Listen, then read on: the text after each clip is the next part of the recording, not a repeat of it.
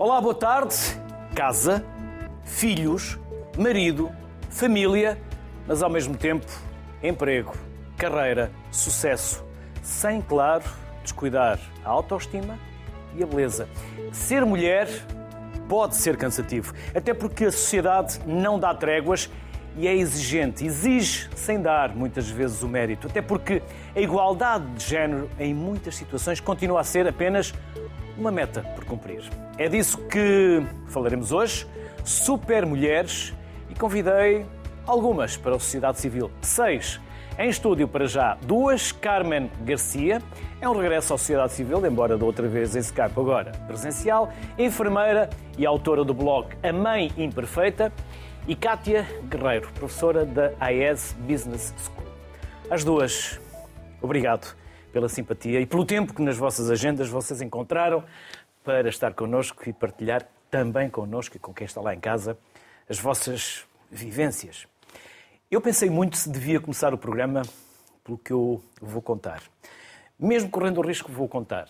E espero não ser mal interpretado.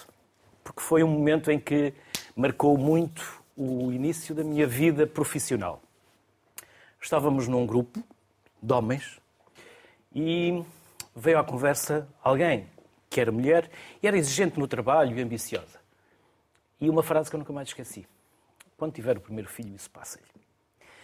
Isto foi tão marcante e deixou-me a pensar tanto sobre isto e influenciou tanto a minha vida e o meu comportamento enquanto homem, até na relação que eu depois, entretanto, tive, que eu hoje ainda não esqueci e pensei se devia por aqui começar ou não. Ainda sentem que é um sentimento presente na sociedade? Quem quer começar? Como eu disse no início do programa, aqui quem manda são as convidadas, por isso, façam o favor. É, é, foi uma reflexão que eu coloquei aqui para saber se isto ainda é muito presente na nossa sociedade, mesmo nas relações e no próprio trabalho. Quem começa? Posso começar. Um, boa tarde, obrigada. Uh, eu acho que é demasiado presente ainda e, no meu caso concreto, que ainda por cima o meu primeiro filho nasceu com uma condição inesperada, não é? Uh, é surdo, é uma criança surda profunda que depois precisou, uh, precisa ainda de fazer terapia da fala várias vezes por semana e precisou de um implante coclear, o que o que fez com que eu tivesse que passar alguns períodos ausentes do, do trabalho, tivesse que colocar, tivesse que fazer um pedido de horário, uh, um pedido horário especial. Sei, eu lembro-me de quando me transferi de serviço, quando eu ainda trabalhava só como, só como enfermeira no hospital, em 2015 eu fiz um pedido de transferência de serviço e, e uma das primeiras coisas que me disseram quando me foram levar ao serviço novo foi por favor, agora não engravides. E, e eu acabei por engravidar seis meses depois de lá estar. Não foi uma coisa planeada, aconteceu. Uh, e nasceu o Pedro, que ainda por cima nasceu. com uma necessidade especial. Com, exatamente, com essa deficiência. E, e por isso eu não consigo dizer que não consigo dizer que isso que isso não existe. Uh, há muito aquela ideia que nós depois de, de, termos o eu gosto do termo parir e aliás é o termo correto, mas é, é o termo correto. Exato, que depois de parirmos uh, o primeiro filho que mudamos radicalmente, que ficamos piores profissionais, que vamos começar a faltar imenso ao trabalho. É como se é? na ditadura sai a placenta e eu acho que Uh, os homens acham que junto com a placenta a gente manda assim um quarto de cérebro também, porque é, é como se ficássemos uh, diminuídas intelectualmente perante a sociedade. Ou ficássemos... Eu vou guardar essa frase, porque vou guardar essa ideia, porque essa ideia essa é, essa é marcante. Essa é marcante. Eu acho que há sempre um bocadinho aquela ideia de pronto, agora a prioridade delas vão ser os filhos, o trabalho vai ser empurrado para o segundo plano e a gente nunca mais pode esperar grande coisa destas pessoas. E obviamente isso não é verdade, mas, mas continua, a ser, continua a ser uma realidade. Kátia. Eu penso que, primeiro que tudo, olá e obrigada pelo convite, é um gosto estar aqui convosco. Penso que, de facto, tanto a ideia que o António transmitiu como que a Carmen partilhou se encontram presentes. Mas pode tratar-me por Luís. Está bem. Isto porquê? Porque no início alguém me tratou por António Luís, eu sou António Luís, mas então, pode tratar por António bem, por Luís, como quiser. Então, penso que, esta, que a ideia que, que acabámos de pôr aqui em cima da mesa, que de facto existe e é vigente nos dias de hoje. Porém, sublinho que também há outra forma de viver esta realidade e que se calhar vai ao encontro da forma como eu a tenho vivido e como eu vejo viver outras mulheres com quem me cruzo na IAS Business School, concretamente num programa que temos que, que de liderança no feminino, o One Step Ahead, que é exclusivamente para mulheres. E, e qual, é, qual é a minha vivência nesta matéria? De facto, com o nascimento dos filhos, eu tenho dois filhos, o primeiro também é Pedro, um, com o nascimento dos filhos a vida muda muitíssimo e temos que realinhar e, e, reordenar tudo aquilo que temos para fazer. Agora, é possível viver uma ascensão na vida profissional e esta ascensão também na vida pessoal. Portanto, o desafio que eu levo comigo e que eu trago comigo em cada dia é de conseguir conciliar estas duas realidades, ou seja, que a vida profissional não ande para trás porque nasceu um filho, ou que a vida profissional não ande para trás porque, por exemplo, temos os nossos pais a precisar de nós, porque nós somos a geração sanduíche, não é? que temos não só os filhos, mas depois também as gerações uh, antecedentes, exatamente, a precisar também de nós. Os pais e os sogros. Os sogros, exatamente. Agora, perceber que este, este cuidado, que faz parte da nossa vida, pode ser vivido em simultâneo com uma carreira profissional de sucesso. Para mim, o grande desafio é, e, durante, e também partilho convosco, durante uma série de anos, vivia a palavra conciliar. Conciliar a minha vida de família, a minha vida de trabalho, a vida com os amigos, ainda e não, falámos nos Sim, ainda, ainda se, usa. Não se deve usar. Não, eu penso que se deve usar, mas eu prefiro usar outra. Qual?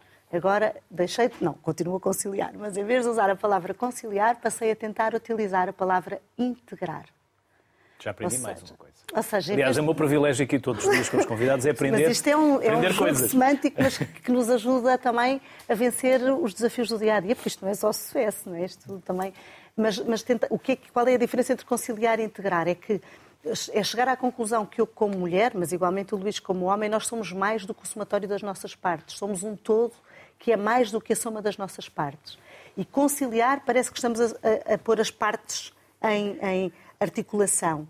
Integrar significa que elas estão todas juntas ao mesmo tempo. Eu dou o um exemplo e acabo por aqui. Hoje de manhã estava a não, contar... Não, tenho a... tempo. Não, aqui, como eu disse no início do programa, eu não interrompo muito. Mas, porque mas deixo que os convidados, os convidados expressem as suas opiniões, não interrompo muito se não estou a quebrar raciocínios. Sim. Por isso, tem tempo, temos tempo para. Temos então, seis convidados, um mas temos, mas temos. do que é o integrar e do que há bocadinho conversávamos antes da gravação com a Carmen. Um, hoje, esta manhã, o meu dia começou às nove da manhã no infantário do meu filho mais novo, em que eu também sou enfermeira de formação de base.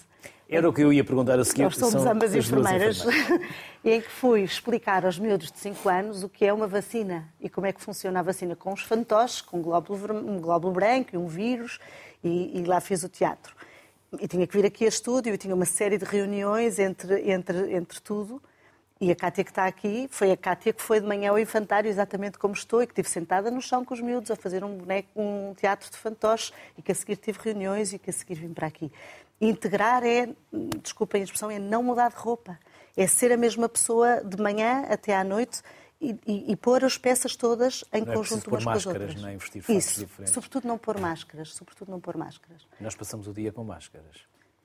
E passamos o dia a vestir fatos diferentes Isso. das personagens que vamos e o integrar significa que. Somos o mesmo. Somos a mesma pessoa, do princípio ao fim, e que, eh, como dizíamos há bocadinho, se eu tenho um filho doente em casa e vou para o trabalho, eu não consigo esquecer o pequeno que ficou doente em casa. Se chego a casa e tenho um problema enorme no trabalho, eu não consigo esquecer aquele problema. É tentar que, que as diferentes pessoas com quem nós, nós interagimos e, e, as diferentes situações que vamos vivendo, que percebam que, que nós somos este todo e que no momento em que, na carreira, que estou numa reunião importante, que posso estar preocupada com o meu filho, mas que isso não faz com que eu seja menos eficaz ou eficiente na minha reunião. Portanto, para mim é este integrar. Há de facto, voltando à pergunta inicial, há de facto esta ideia de que quando se é mãe, quando se assume responsabilidades na família, fica para trás uma série de, de, de, de bons propósitos e ao mesmo tempo de bons desempenhos em matéria de carreira a minha experiência, mas também muito à luz da de outras mulheres que vou, com quem vou convivendo, é que é possível, é possível uh, juntar as peças. Agora, temos que ter é muito cuidado, parece-me a mim, em não ter a vida de, de, trabalho numa trajetória ascendente e a vida pessoal numa trajetória descendente. Uhum. Portanto, para mim aqui, o grande desafio é que as duas tenham uma trajetória semelhante. Se estamos numa Mas não vão ter velocidades mais lentas? Eu penso que, que... Fruto das empresas, dos gestores, dos empresários, de uma mentalidade nem sempre disponível para perceber eu, essa necessidade de integração? Eu vou interromper. Podem, eu, podem, podem se complementando. Não? É? Eu, por exemplo, uma coisa que eu senti muito eu acabei por sair do Serviço Nacional de Saúde pouco depois de, de ter nascido o meu segundo filho, exatamente porque se tornou impossível para mim conciliar tudo e, como eu disse, não é com, com as necessidades de terapia do Pedro. Depois eu tive de pedir um, um horário uh, que me permitisse, tive de pedir flexibilidade do horário. Portanto, que... não era um privado, era o próprio Estado. Era o próprio Estado. Que não facilitou. Não é fácil, porque depois aqui a enfermagem é uma profissão muito, muito específica, porque é assim, por exemplo, para eu fazer, uh, para eu nunca trabalhar à segunda de manhã ou à sexta de manhã, quer dizer que alguém tem de fazer esses turnos, não é? Os doentes não ficam sozinhos, não é um trabalho que eu possa depois chegar ao escritório, agarrar e seguir. Uh, para eu poder não trabalhar de noite, alguém tem que ficar com mais noites, não é? E, e é difícil. E, e, nós sabemos que ela existe e que podemos fazê-lo, mas acaba por ser complicado. E eu, eu não me sentia nada confortável com aquela sensação de, ok, isto é um direito meu, mas acaba por, de uma forma um bocadinho indireta, uh, o meu direito acaba por colidir um bocadinho com os direitos dos outros. E hum, aquilo que aconteceu foi, eu, eu despedi-me e optei por uma forma de, de, trabalho, ou uma forma de vida que toda a gente me pergunta, mas tu és doido, isso é a forma mais precária que existe, mas de facto é que resulta melhor comigo. Eu, eu transformei-me em trabalhadora independente, trabalho só com recibos verdes e sou dona do meu tempo, sou dona, uh, o que não quer dizer que trabalho menos, até pelo contrário. Uh, simplesmente não preciso, eu tenho os meus filhos doentes. Mas gera o seu tempo. É isso, e não preciso de ligar para ninguém a dizer eu tenho os miúdos doentes, eu não consigo ir. Depois, ah, é uma coisa que eu noto e que, e que eu queria dizer sobre, sobre o que a Kátia estava a falar, é que hum, às vezes o que acontece é hum, esta para estar aqui, para andar a escrever livros, para andar em apresentações, o que é que quantas vezes me dizem, o que é que fizeste aos teus filhos? Eu digo sempre o mesmo, se dei comprar o Pofol. É, quando chegar a casa, depois tu bem, quando chegar a casa, depois tu. Mas é, há um bocadinho essa ideia que, tipo, hum, para seres boa no trabalho, de certeza que não és boa mãe. Porque uma mulher que é boa mãe só se pode dedicar. Eu acho que esta mentalidade não persiste. Não se diz isso a um homem. Só se pode... O quê? Não se diz isso. Ninguém diz isto a um homem, não é? Aliás, uh, ainda é estranho, não é? Quando é o homem. Não e... se vê um pai a levar um filho para o trabalho. Não, mas aconteceu-me uma vez que o pai dos meus filhos pôs vê? um. É, já, já, já. Sim, sim, o, pai dos... Não quero desviar a conversa. Sim. O pai dos meus filhos pôs um atestado uma vez que. Hum, já não sei, acho que era o mais novo, o João que estava doente. E eu precisava mesmo trabalhar e foi o pai a, a colocar o atestado. E uma das pessoas que trabalhava comigo disse-me: pá, mas ó que isto chegou. Era uma pessoa mais velha, do género, mas, oh, que isto chegou, então, mas agora a mãe. As crianças doentes precisam é da mãe, não é do pai. E aquilo na altura bateu-me assim um bocadinho mal, porque fiquei-me a sentir um bocadinho negligente. Pensar, será que os miúdos. O pai até era enfermeiro como eu e eles amam profundamente o pai, mas ah, porque as crianças doentes precisam é da mãe.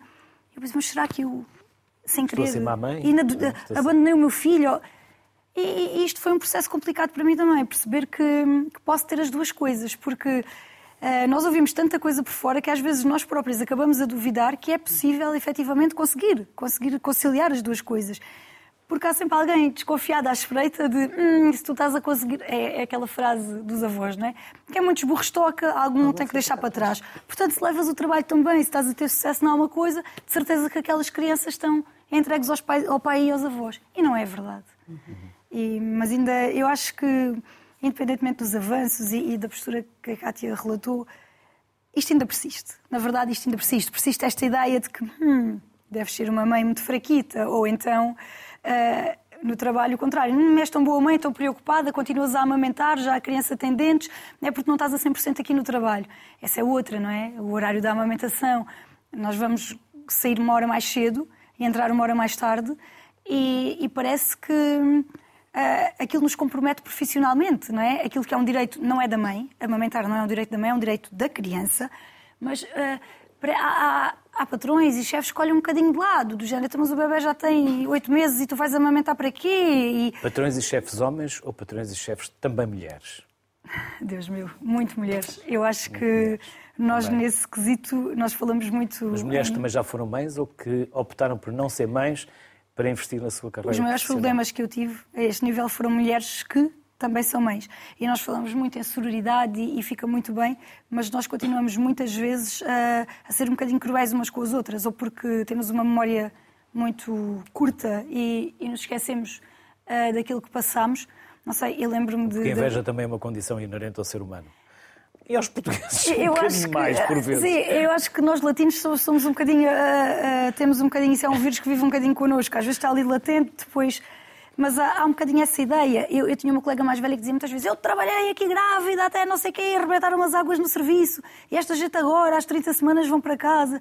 Havia muito esta ideia, tipo, vocês nem sequer Mas eh, isto é uma ideia que tem de se ir combatendo e eu acho que uma das coisas que me fez estar aqui é, é mostrar que, que não, que é mesmo possível fazer as duas coisas.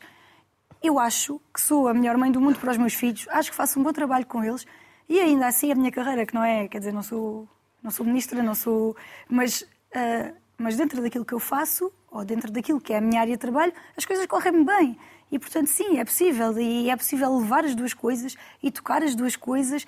E, e é, sim, possível fazer subir uma sem que a outra venha por aí abaixo. Portanto, é possível que elas subam mais ou menos em conformidade. Não, eu acho que sim. Carmen, há pouco ficou a meio e depois também fiz uma sim. observação que ficou pensativa, parece-me não concordou muito comigo. Não, concordo, concordo. Concordo, concordo com, com a Carmen quando diz que de facto existe a nível social na sociedade em que vivemos ainda persiste esta ideia de que há determinadas áreas, de, sobretudo de trabalho com as crianças, que compete à mãe. Não é? Se a criança fica doente, é a mãe que deve meter baixa, este tipo de, de raciocínio, e que muitas vezes, quando as mães não conseguem fazer isso, passam pelo peso na consciência e estou a dedicar-me à carreira e se calhar estou a ser uma má mãe ou não estou a ser tão boa mãe como deveria ser.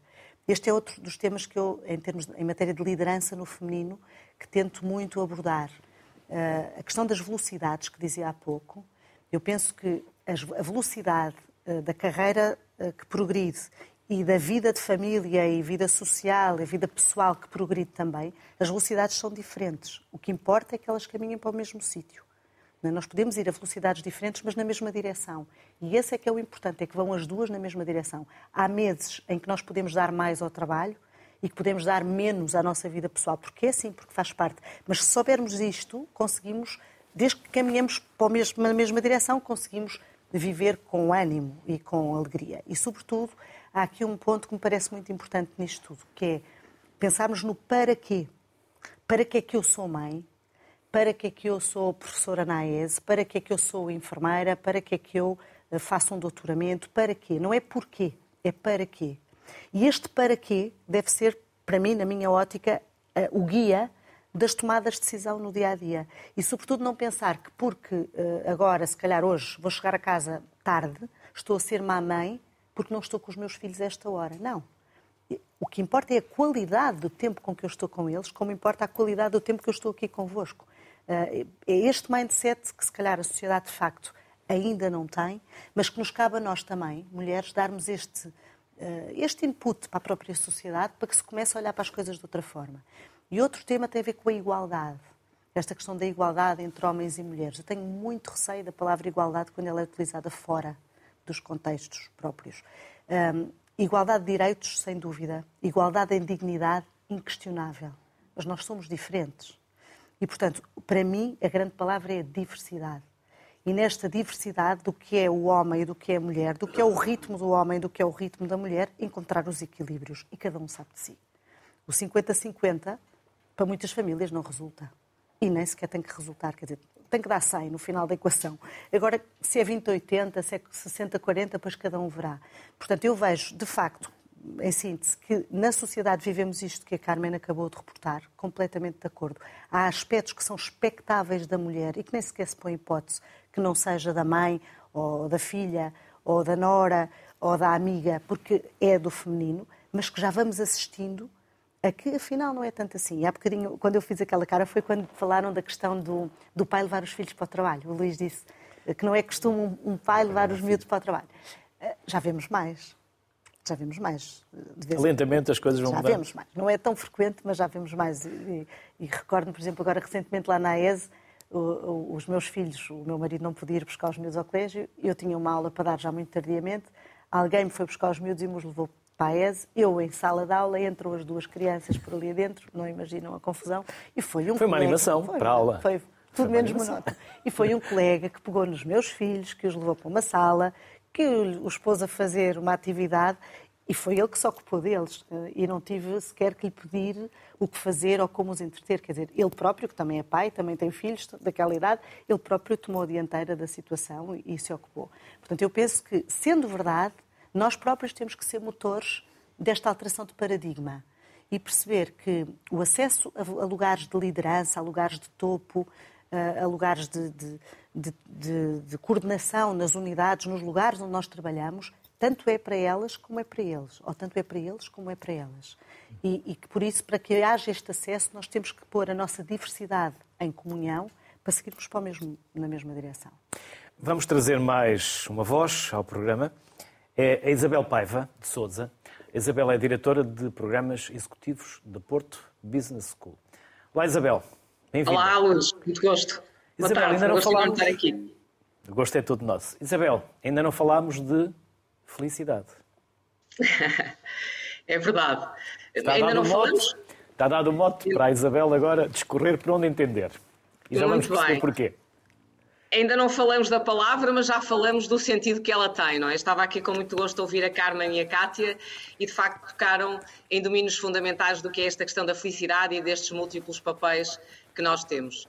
Eh, nós, de facto, somos chamados a intervir neste papel de mãe, neste papel profissional, até na nossa comunidade, ou porque fazemos parte da Associação de Pais, ou fazemos parte do grupo de leitores da Igreja, ou, ou, temos aqui um contributo para alguma organização sem fins lucrativos do nosso tempo, e temos aqui múltiplos papéis, e claramente eh, o grande desafio é, por um lado, neste, neste balanço da felicidade, perceber qual é o entusiasmo ou qual é uh, o desencanto que me, que me, traz este papel, e nós já falamos aqui sobre isso, ainda agora a, Cátia falava sobre isso, que é a alegria e o contentamento que eu tenho em assumir este papel, esta tomada de decisão, eu quero ser mãe, eh, quero ser mãe sozinha ou quero ser mãe com algum companheiro, ou tenho um filho, quero ter mais filhos, como também ouvimos a, Car a Carmen há pouco a dizer que as pessoas, ah, não, agora não vais ter filhos. Portanto, esta tomada de decisão nestes múltiplos papéis que nós temos eh, e perceber também da alegria, do contentamento e do entusiasmo que esta decisão me traz, ou eventualmente da angústia que este caminho me vai levar, não é? Portanto, por um lado, quando nós falamos em felicidade,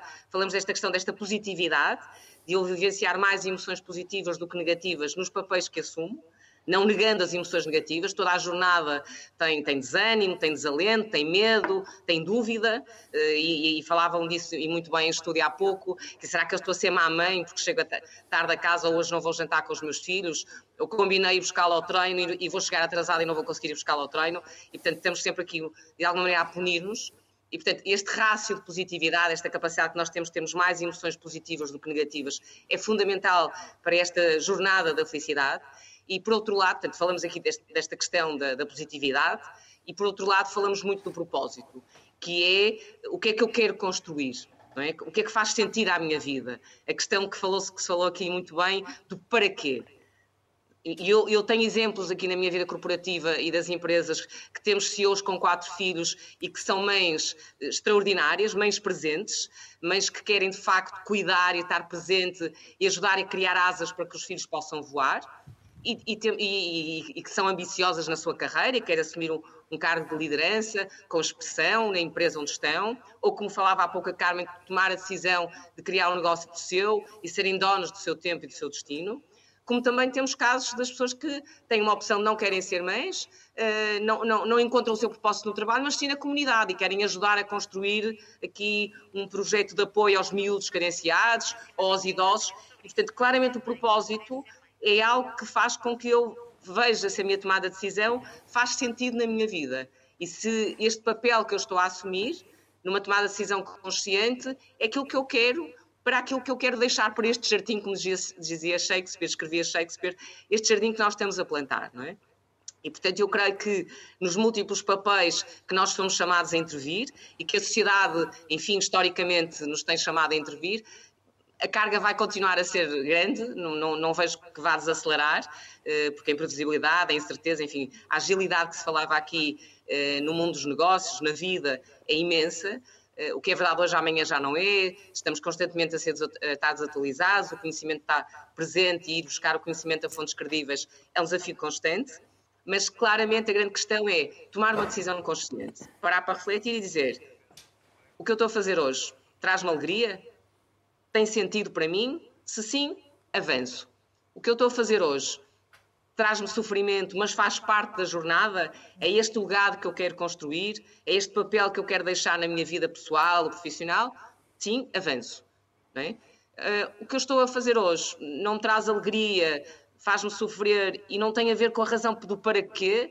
Há que tomar uma decisão e deixar e assumir um outro papel, não é? Vimos este exemplo que a Carmen falava, eu deixei de trabalhar por conta de outrem e passei a ser dona do meu tempo. E cada vez mais eu vejo estes movimentos eh, de, de, sermos mais donos do nosso tempo, porque às vezes não encontramos esta identidade no, no trabalho onde estamos e este propósito queremos ver realizado no outro domínio. Portanto, sim, claramente estamos a falar aqui de felicidade.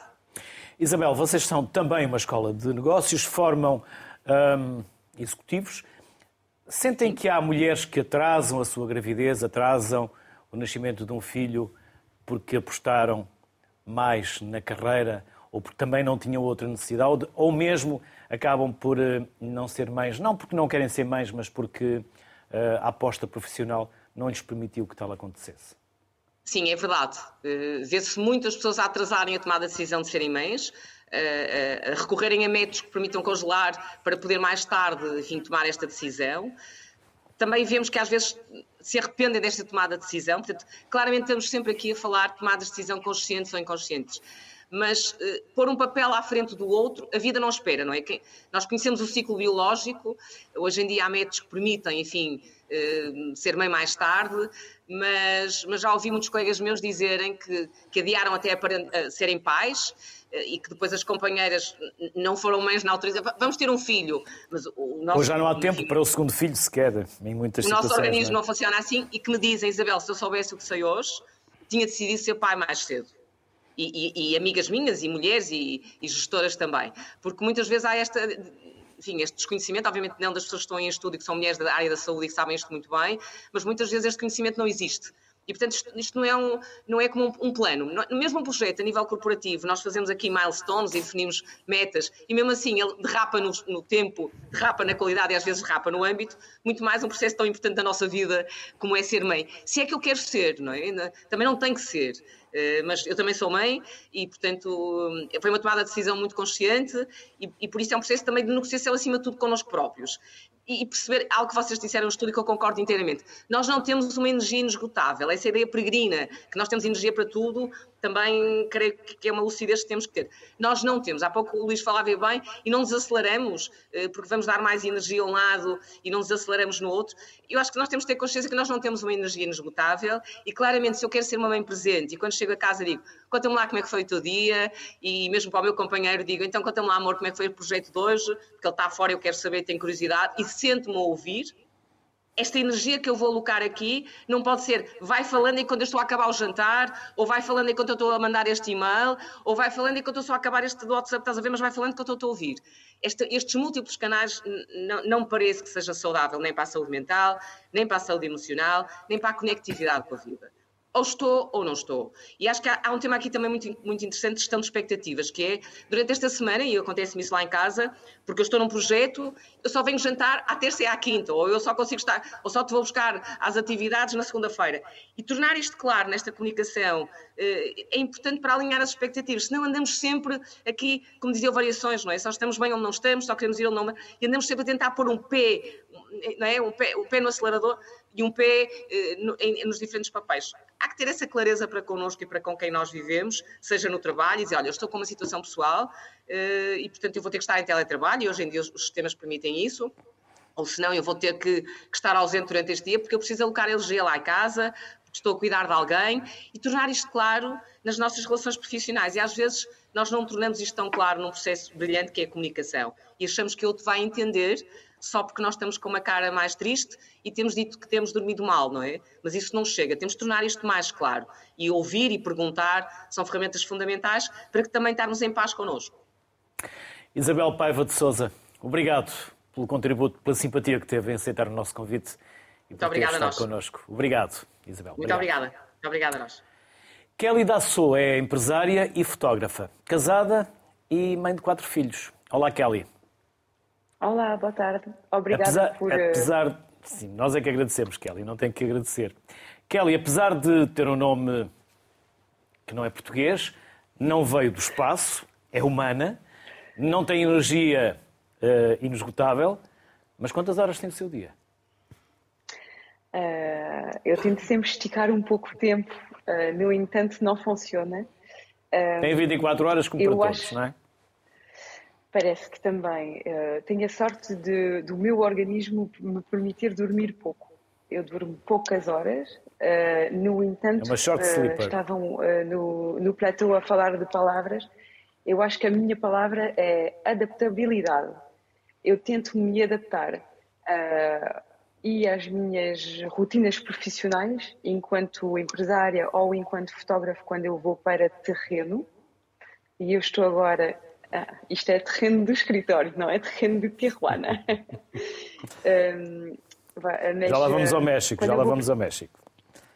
Vamos ao México em breve. Uh, eu vou viajar muito em breve e, e é verdade que quando eu estou fora tenho que gerir a, a, minha casa à distância e o julgamento de outras pessoas, como estavam a dizer a, a, a Carmen e a Kátia consigo, é grande, a pressão é forte. Eu também já recebi mensagem de pessoas desconhecidas uh, a, pedir-me: uh, estás no México, mas e os teus filhos? deixei uma conta do Barit, uh, uh, como é óbvio, deixei uma conta do Barit e eles desenrascam-se. Os meus filhos têm entre 11 e 20 meses, por isso, como é óbvio, eu tenho que organizar as minhas viagens quando estou fora. Depois é, há sempre um julgamento. Se a pessoa decide amamentar, ai, mas é quanto tempo? se a pessoa decide não amamentar, é porque não o fazes. Eu acho que a palavra das, das mulheres está sempre constantemente a ser posta em dúvida, tanto com as suas escolhas profissionais como com as escolhas que elas fazem com o seu corpo para as suas crianças.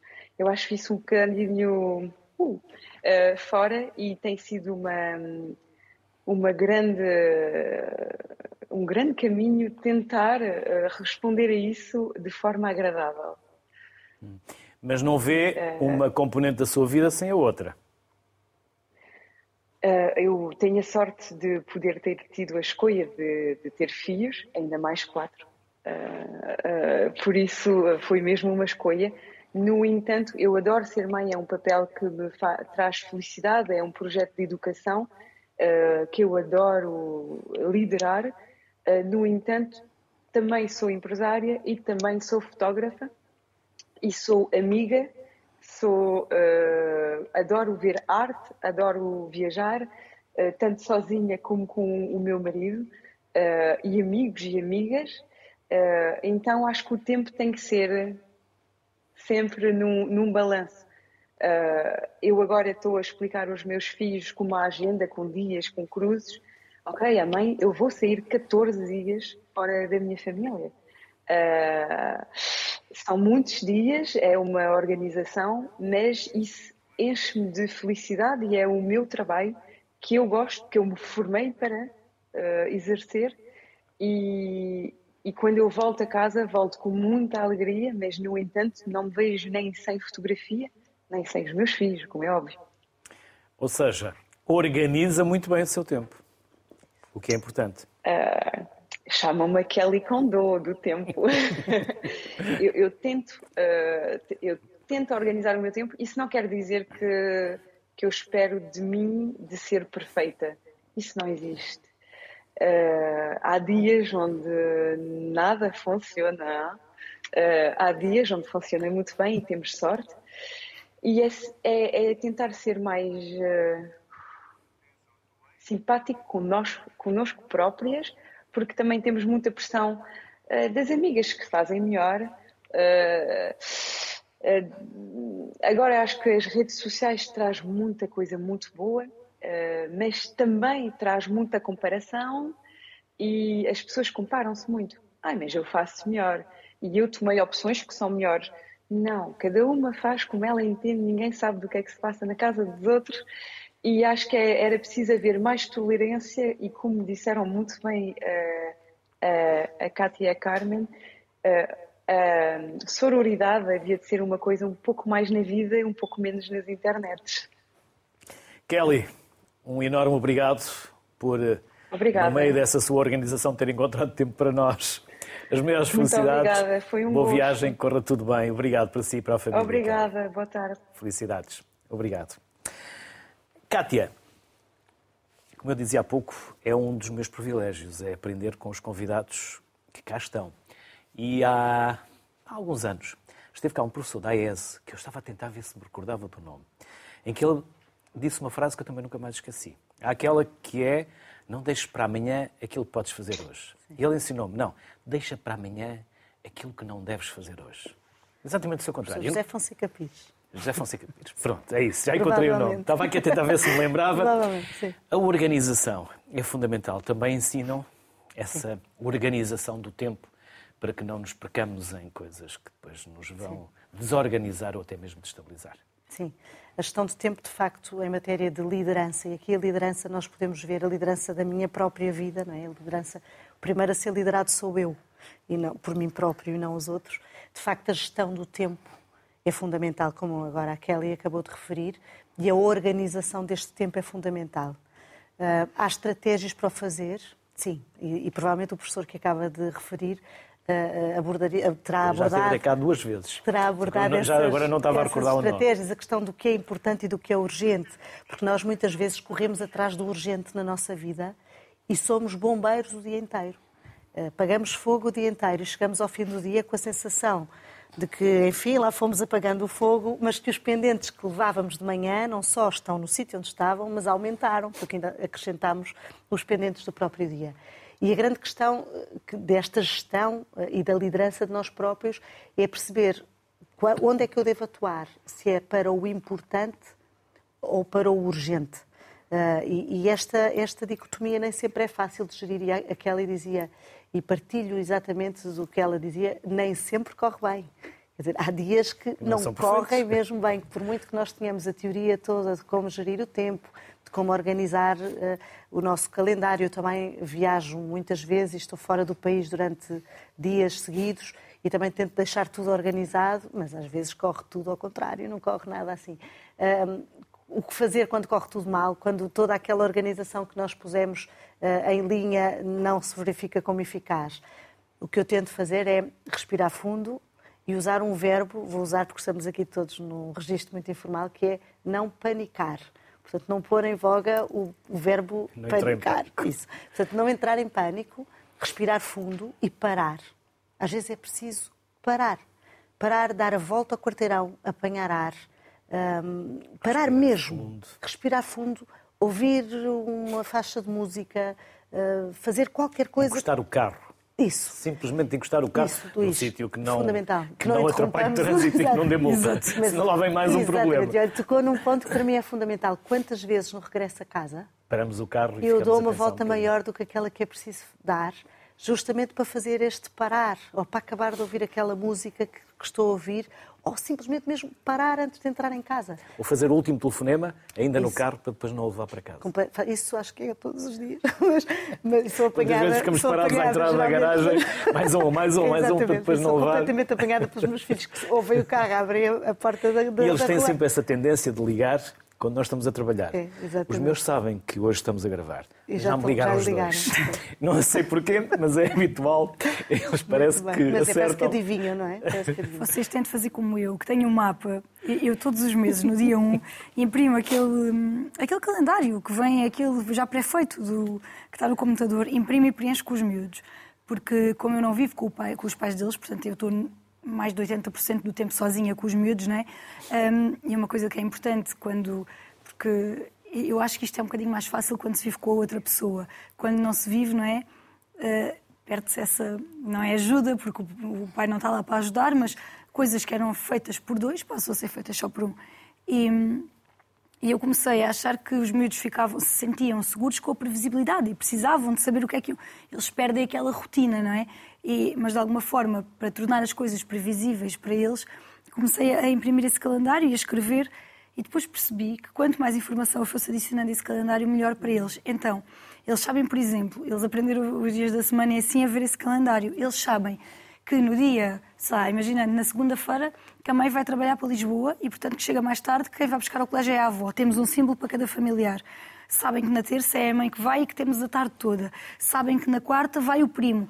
Eu, eu tento programar para eles não serem apanhados de surpresa. Eu noto que desde que faço isso, as coisas correm melhor. Eles sabem e não cobram porque eles ajustam as expectativas deles e ajustam tudo aquilo à, à, realidade que eles sabem que vão ter e que está lá e que foi programada. E eu faço sempre o calendário com eles, eles preenchem, por isso é que é tudo por simples, não é? Tem um horário.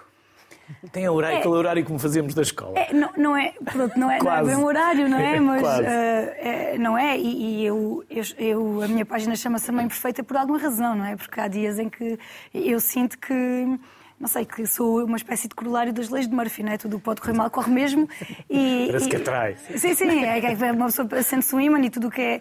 E, e, mas esses dias acontecem e, vamos lidando com eles. A, questão é, uh, o meu avô, que gostava demasiado de vinho, dizia muitas vezes uma frase que é tu só vês os copos que eu bebo, mas nunca vês os tombos que eu dou. Ele estava sempre a dizer isto. Mas a verdade é um bocadinho essa. Eu acho que às vezes é muito fácil a gente olhar para outra pessoa e pensar, ah, pois, isto aqui é, ganham bem, trabalham, não sei o quê. Então e os tombos que a gente dá? E as coisas que nos correm mal? E eu estava a ouvir a Cátia, estava a ouvir esta questão da organização. É muito difícil existir um dia na minha vida em que eu não tenha de trabalhar depois de pôr os miúdos na cama. A verdade é essa. Eu nunca consegui, não consigo nesta fase da minha vida, não consigo, um, ehm, programar as coisas de maneira a que o meu trabalho é que eu entre em casa e o trabalho fica à porta. Até porque eu trabalho casa nos dias e o trabalho está lá dentro. Mas isto acontece muitas vezes. Eu deito os meus filhos e venho trabalhar mais um bocado. E, e às vezes até muito tarde. E aos fins de semana, muitas vezes, os miúdos, uh, nos fins de semana em que até vão com o pai, eu aproveito esses fins de semana em que não os tenho, podia aproveitar para descansar, mas não. Aproveito para trabalhar, para depois ter mais tempo com eles quando eles estão. E, e, e é um bocadinho essa frase do meu avô, não é? Porque isto às vezes é muito fácil. Uh, apontar o dedo, e, mas os tombos que a gente dá ninguém vê. E, e eu, eu tombo muito. Tens de estar cheio, sempre cheio de sorte. A, a sorte tem a umas costas muito, muito largas, Sim, mas a, trabalho, a, sorte é? é? uma coisa que tem as costas ninguém muito vê, largas. Depois é que antes de sermos titulares num jogo de futebol temos que ir aos treinos. Pois é, exatamente. É preciso treinar isso. e é preciso trabalhar. Para nos falar mais sobre estas desigualdades, vamos trazer para o Sociedade Civil a Maria Helena Santos. Maria Helena é investigadora do Centro de Investigação e Intervenção Social do ISCTE. Bem-vinda. Obrigado por aceitar o nosso convite. Começamos pela precariedade ou começamos pela desigualdade no topo? Maria Helena Santos, por onde quer começar? Boa tarde. Hum, boa pergunta. eu, eu, agora, recuando um bocadinho, um, já há alguns anos que eu tenho trabalhado sobre estas questões, comecei por fazer doutoramento centrada na, na, na área da política porque é de facto também uma das uh, profissões, digamos assim, onde essa desigualdade existia muito. Uh, entretanto, muito caminho já foi feito, não é? Porque, entretanto, um, em 2006 foi implementada a Lei da Paridade, que é uma lei que obriga, digamos assim, a que haja, uh, a que houvesse na altura uma percentagem de 33% de género, não é? Nunca deveria haver menos do que homens ou mulheres naquela percentagem. Uh, agora a lei já evoluiu e já, já, já evoluiu para 40% e, portanto, e isso tem-se notado muito uh, no contexto da política, porque de facto o caminho tem sido um, muito interessante até de analisar, porque um, um, foi, foi feito já um caminho muito longo, não é? Porque nós sabemos que antes da lei da paridade o, o número de mulheres era muito irrisório uh, em Portugal e depois a lei da paridade veio, cá, veio aqui uh, trazer, não é, obrigar a que houvesse aqui um salto uh, da participação das mulheres na política e, e hoje não nos envergonha mesmo quando nos comparamos com, com os outros países da União Europeia. Mas depois, entretanto, eu quis alargar a minha área de estudo a outras profissões, porque tinha feito mestrado, doutoramento, uh, centrada na política e, entretanto, alarguei a outras profissões e estudei uh, profissões masculinas e femininas. O que é que eu queria perceber? Queria tentar perceber se, não é, já sabendo que as mulheres em profissões marcadamente masculinas uh, encontram vários obstáculos, não é? Sofrem várias discriminações, um, porque eu fiz vários estudos com, com mulheres na política, com mulheres na medicina, com mulheres na, na polícia judiciária, com mulheres na, na, na força aérea. eu próprio fiz estudos ou, ou, orientei esses estudos, orientei alunas uh, de, de, mestrado uh, e verificamos que de facto as mulheres encontram vários obstáculos ainda hoje. E depois o que eu quis perceber foi se os homens, em contextos mais femininos, digamos assim, como a enfermagem, uh, o primeiro ciclo do ensino básico ou a educação pré-escolar, onde há muito poucos homens, se esses homens também encontram uh, essas discriminações, não é? se encontram esses obstáculos que as mulheres encontram nos mundos mais masculinos, digamos assim. Uh, e de facto não, não é? Enquanto nós, no, no, caso das mulheres que estão em minoria nesses contextos masculinos, elas encontram muitas vezes aquilo que nós chamamos de teto de vidro, não é? Porque há muitas mulheres já na base, mas depois, à medida que vamos subindo na hierarquia, cada vez há menos mulheres, não é? Uh, porque há aquele, aquela, aquele um, teto de vidro, aquela. Uh, é, é, porque, é, é de vidro porque é algo de invisível muitas vezes, não é? São aquelas discriminações. E quando micro, há essa micro... discriminação por género, depois também há o receio de lutar por, eh, por esse direito.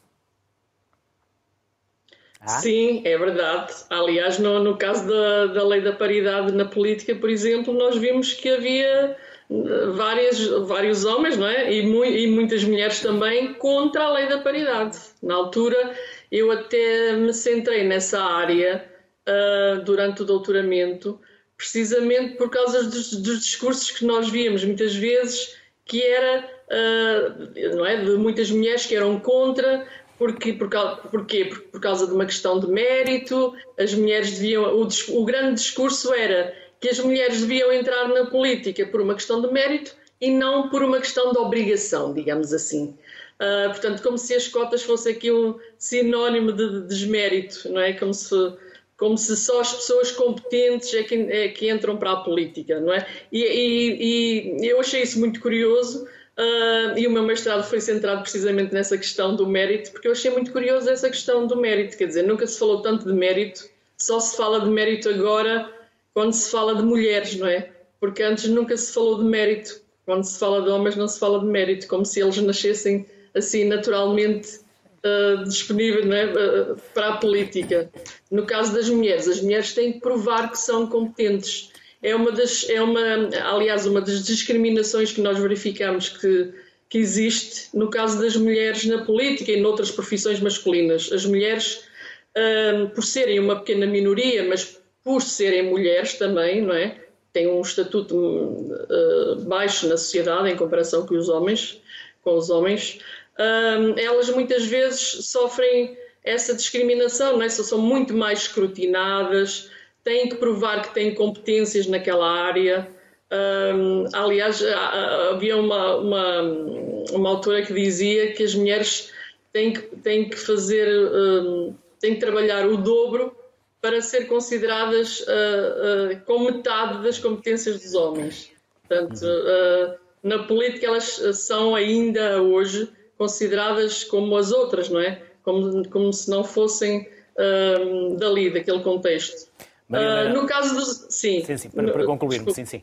Diga, diga. No caso dos homens, isso não se verifica. É isso que eu tenho percebido aqui ao longo do meu pós-doutoramento: é que no caso dos homens, eles, ao contrário dessa, dessa, desse teto de vidro, eles encontram uma escada rolante de vidro que os leva rapidamente para cargos de topo, e nós verificamos isso, quer no, no ensino, quer na educação pré-escolar. Há muito poucos homens na base e se nós formos olhar com atenção, eles estão muitas vezes nos cargos de topo.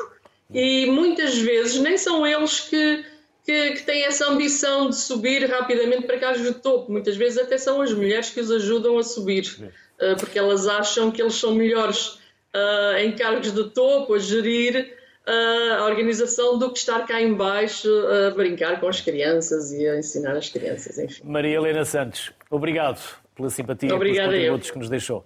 Bem-haja. Obrigado. Seguimos com a Sofia Pereira, que é especialista em gestão consciente do tempo e é fundadora também da Academy for You. Sofia, como ter tempo para tudo? Boa tarde. De facto, eu acrescentava a esse título como ter tempo para tudo aquilo que é realmente importante. De facto, eh, a gestão consciente do tempo é o resultado de uma equação entre várias variáveis e todas elas já foram referenciadas aqui pelas, pelas restantes convidadas que eu, que eu ouvi com muita atenção.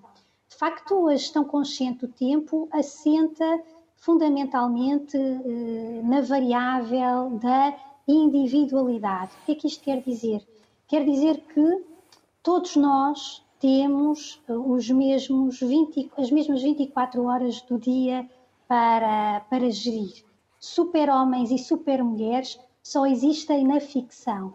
De facto, devemos, uh, as equações que surgem aqui na gestão consciente do tempo é conhecermos que todas nós uh, movemos-nos em diversas esferas de vida, na esfera de vida profissional e na esfera de vida uh, pessoal e familiar, que em cada uma das nossas esferas de vida nós temos e nós desempenhamos diversos papéis e esses papéis devem ser, devem ser nutridos. Também que é algo que é muito importante, cada um de nós tem ritmos e limites diferentes. Falou-se muito aqui há pouco da questão da comparação de facto, nós somos seres únicos. Todos temos ritmos e limites diferentes, e de facto, para haver, para haver esta harmonia e este equilíbrio que é impossível ser matemático, como uma das convidadas anteriores dizia, portanto, ah, para haver um equilíbrio, eu não tenho que ter o mesmo tempo afeta cada uma das minhas esferas de vida.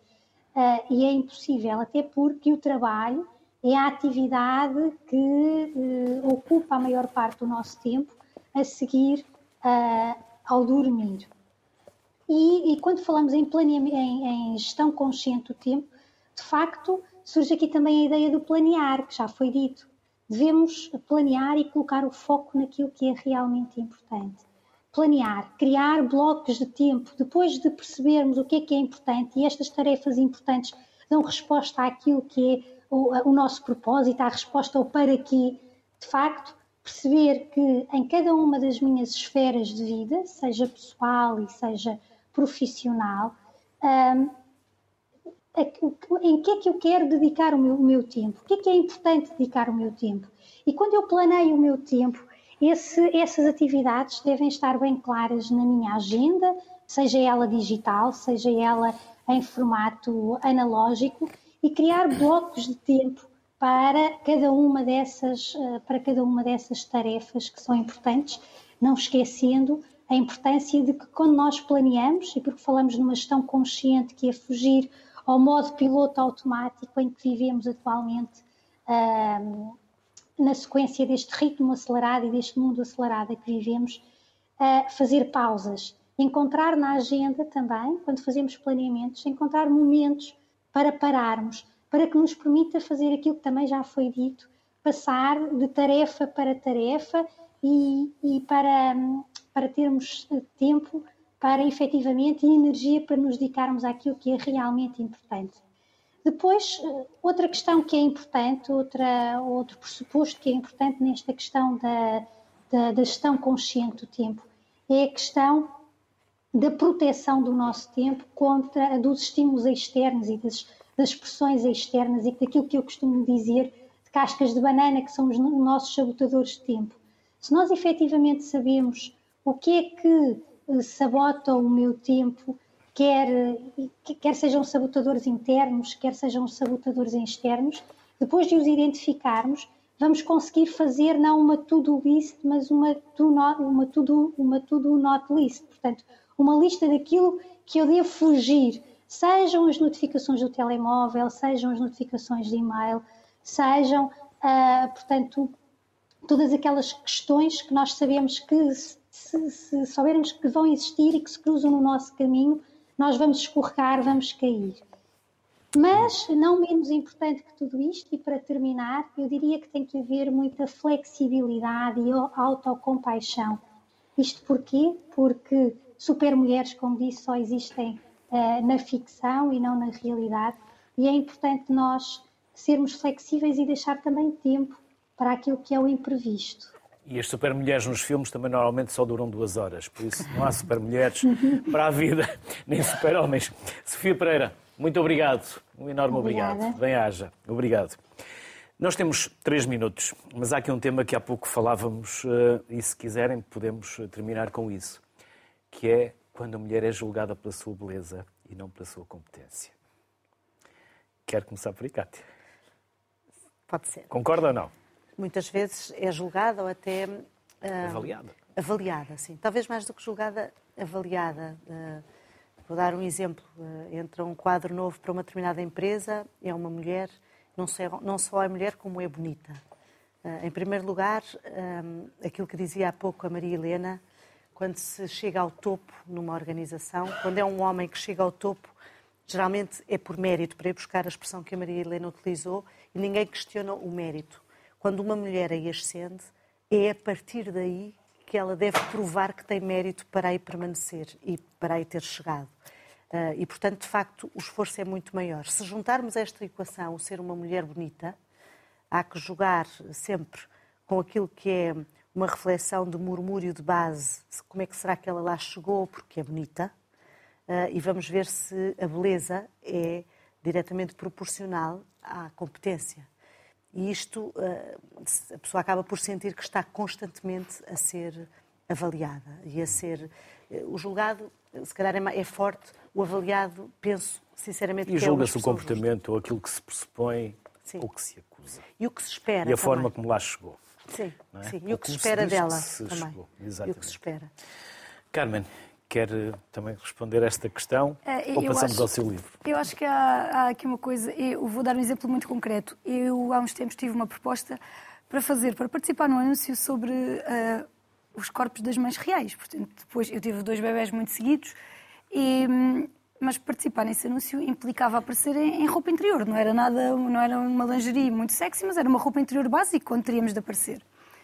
E depois começou toda a gente, eu estava muito inclinada para aceitar, e começou toda a gente à minha volta a dizer: Olha, que depois, se te mostras despida, isso vai ser um argumento quando fores a um debate. Olha, que depois as pessoas lêem estas crónicas do público já sempre desconfiadas. Olha, que depois, portanto, se eu aparecer em roupa interior, se eu, aparecer, se eu aparecer em roupa interior no anúncio, aquilo que eu digo, ou, ou, eh, aquilo que eu digo perde validade, a minha inteligência é posta em causa e tudo aquilo que eu sei e, e que eu sei que sei, as outras pessoas deixam de saber se eu sei ou não sei. Porquê? Porque eu apareci seminua num sítio qualquer. E, e contra isto a gente ainda tem muito por onde lutar. Eu há uns tempos tive uma situação muito chata com um político português que utilizou para me atacar uma, uma fotografia que eu publiquei em biquíni, numa rede social. Portanto, quem se expõe assim, não sei o quê. Era uma foto em As biquíni. pessoas não têm argumentos. Mas acontece, infelizmente, e ninguém vai dizer isto a um homem. E quando são pequenos. Mas ninguém vai dizer isto a um homem. Essa ainda é a parte chata. A última solidão, Carmen. A Última Solidão. A Última Solidão é o meu terceiro filho. Eh, É um livro que eu fiz contra a vontade, ou seja, não foi contra a vontade, mas ehm, eu fui contactada por várias editoras que queriam escrever comigo. Eu queria escrever sobre velhos e toda a gente me dizia não há mercado para escrever sobre velhos em Portugal. Eh, Eu trabalho com velhos, a minha área de intervenção são velhos, eu adoro velhos, gosto mais de velhos do que de crianças. E o que para a maioria das pessoas é um bocado incompreensível. Eu fico sempre muito ofendida quando me dizem mas porquê é que gostas de velhos? Porque nunca ninguém pergunta a ninguém porquê é que gostas de crianças, não é? Ehm, e eu quis muito levar esse livro para a frente. Então, no ato de teimosia, ehm, consegui, vai na quinta edição, tem corrido muito bem. E, e é uma prova de que quando nós queremos muito uma coisa, eh, vale, a pena, vale a pena lutar por ela. aqui um certo forte. forte. Forte. Mas hum, merece leitura e merece reflexão. E os mais velhos merecem, aqui também na sociedade civil, muito tempo. Porque mais velhos, séniores ou papás e mamães, como se diz em África, onde mesmo tribos, eh, zonas eh, mais pobres e menos culturalmente desenvolvidas, tanto valorizam os seus mais velhos pela sabedoria, pelo conhecimento, e nós aqui, volta meia, Perdemos-nos no caminho. perdemos. Mas um país e um povo que não trata bem os seus mais velhos, talvez também não mereça assim tanto respeito quanto eu. Exatamente o que eu defendo. Muito obrigado a ambas. Obrigado também a quem, à, à distância, por Skype, se juntou a nós. Bem-ajam as maiores felicidades. E o Sociedade Civil serve exatamente para trazer estes temas. Fora da gritaria, fora da espuma dos dias, sempre que sentirem que nós podemos voltar a trazer estes temas, desafiem-nos. Este é o programa da Sociedade Civil. Este é o programa de todos. E em especial, hoje, vosso. Bem-ajam.